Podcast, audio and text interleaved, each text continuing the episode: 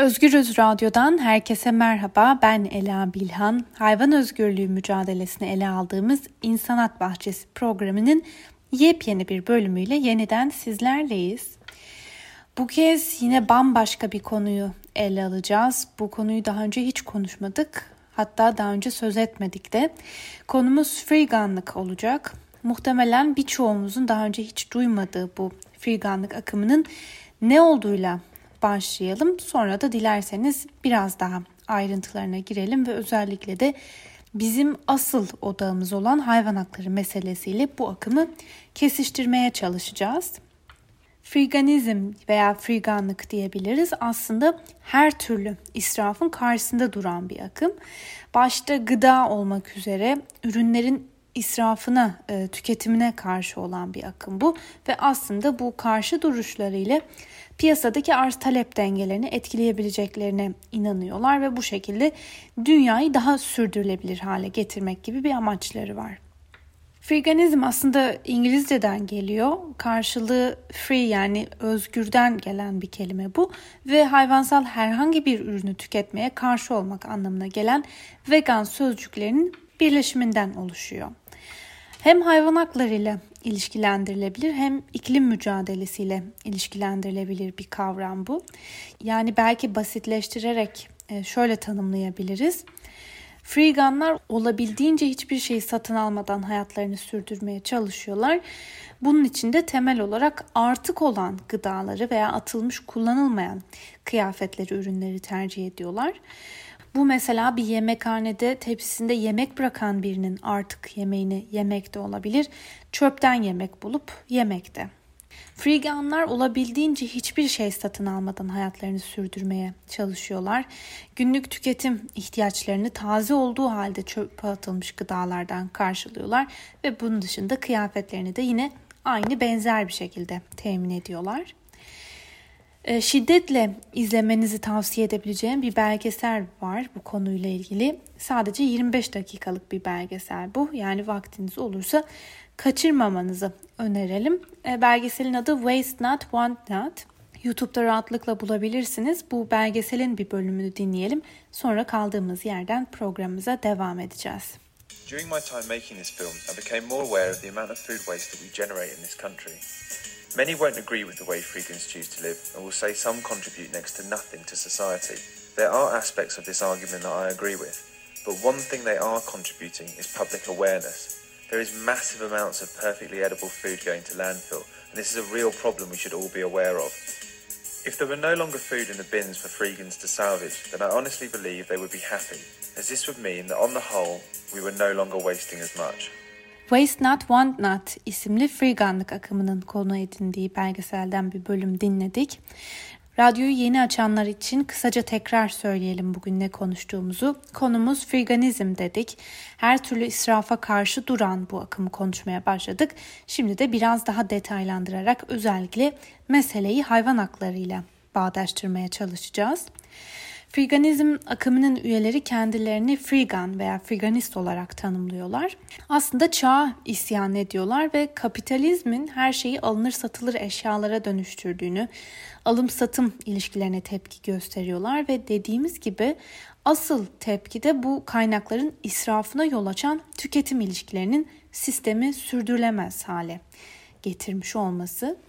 Az önce bir bölümünü dinlediğimiz belgeselde dikkat çeken bir kısım vardı. Freeganlardan bir tanesi kendi kişisel deneyimini anlatıyor ve diyor ki aslında birinin özel mülkü sayıldığı için herhangi bir bahçeye girip bir evin bir hanenin çöpünü karıştırmak yasal değil. Ya yani özel mülke girmiş oluyorsunuz. Bu yüzden gece olmasını bekliyor beklediğini söylüyor ve hayvan figürlü maskelerle geceleri çöpleri karıştırdığını anlatıyor. Böylece hem tanınmamış oluyor hem de cezalandırılamıyor. Gelelim freeganların veganlarla ilişkisine. E, programın başında da söylediğimiz gibi freeganlık kelimesinin kökeninde aslında veganlık var. E, daha önceki programlarımızda da değinmiştik ama tekrar kısaca veganlığın da ne olduğunu hatırlatalım. Veganlık hayvansal gıda yemeği reddeden bir beslenme biçimi, bir politik duruş. Bunu da temel olarak hayvan hakları, sağlık veya iklim mücadelesi adına yapıyorlar. Ama yine de mesela freeganların içinde vegan olmayan yani hayvansal gıda tüketenler de var. Bu şu anlama geliyor. Her freegan vegan değildir. Her vegan da freegan olmak zorunda değil. Tabi bu mesela özellikle vegan ve vejeteryanlar arasında ciddi fikir ayrılıkları da getirmiş durumda. Çünkü katı veganlar çöpe gidecek olsa bile hiçbir şekilde hayvansal gıdanın tüketilmemesi gerektiğini savunurlarken çöpe giden gıdalar konusunda biraz daha hassas olanlar ise çöpe giden her ne olursa olsun değerlendirilmesi gerektiğini yani o noktada hayvansal veya bitkisel gıda ayrımının doğru olmadığını savunuyor. Hemen netleştirmek için e, somut bir örnek vermeye çalışalım. Örneğin ben bir freegan olarak et yiyen bir arkadaşımla yemeğe gittim. Arkadaşım yemekte et söylüyor fakat bitiremiyor. Dolayısıyla artan yemeği, o artan eti çöpe gidecek. Şimdi ben bir freegan olarak o çöpe gidecek eti yiyebilir miyim, yiyemez miyim?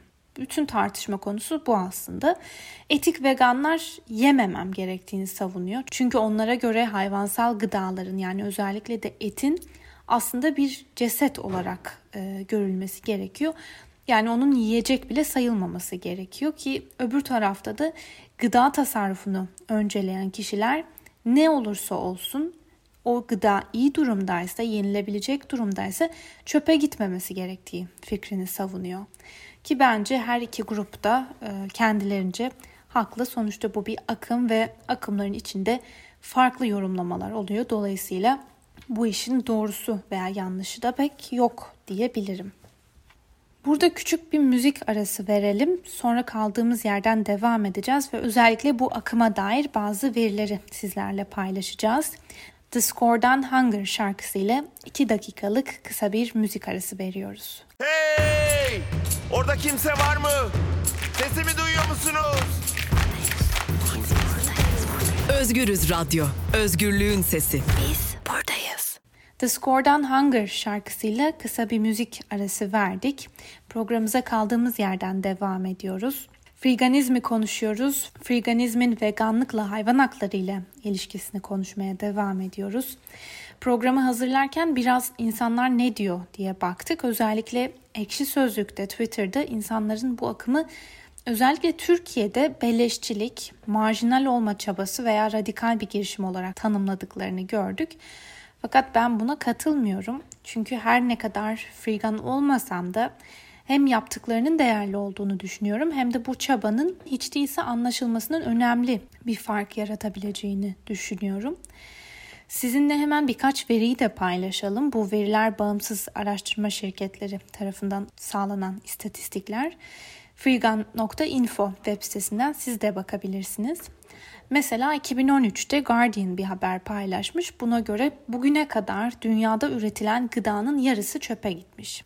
Benzer bir şekilde NRDC'nin verilerine göre de ABD'de üretilen gıdaların %40'ı çöpe gidiyor. ABD'de kişi başına düşen gıda atığı her geçen gün artıyor. Bu da şu anlama geliyor. İnsanlar her geçen gün daha fazla gıda israf etmeye başladı. Hatta 1974 yılıyla kıyaslandığında bu oranın %50 oranında artmış olduğu belirtiliyor. Bir Amerikalı günde ortalama 1400 kalorilik gıda israf ediyor ki bu da bir çocuğun e, günlük kalori miktarına eşit. Yani buradan hareketle sadece ABD'deki insanlar gıda israfı yapmasa dünyadaki 328 milyon çocuk aç kalmak zorunda kalmayabilir. Freegun.info web sitesindeki bir ibareyi de doğrudan aktaralım. Dünyadaki yüz milyonlarca aç insanı düşündüğümüzde boşa harcanan kaynakları ve gıda israfını gördüğümüzde öfkemiz artıyor. Tüm insanların ihtiyacı karşılanabilecekken mevcut sistem buna imkan sağlamıyor. Yeşilist bu konuyu gündemine almış. Aktarılan bir veriyi sizlerle paylaşalım. Üretilen tüm sebze ve meyvelerin %45'i çöpe giderken dünyada 800 milyon insan aktif bir yaşam tarzı sürdürmek için gerekli kaloriyi alamıyor. Beslenme problemleri nedeniyle her yıl yarısı 5 yaşın altında olan 3,5 milyon çocuğun ölümüne sebebiyet veriyor. Bir başka istatistiğe göre dünyada üretilen gıdaların %14'ü daha tüketiciye ulaşmadan israf oluyor.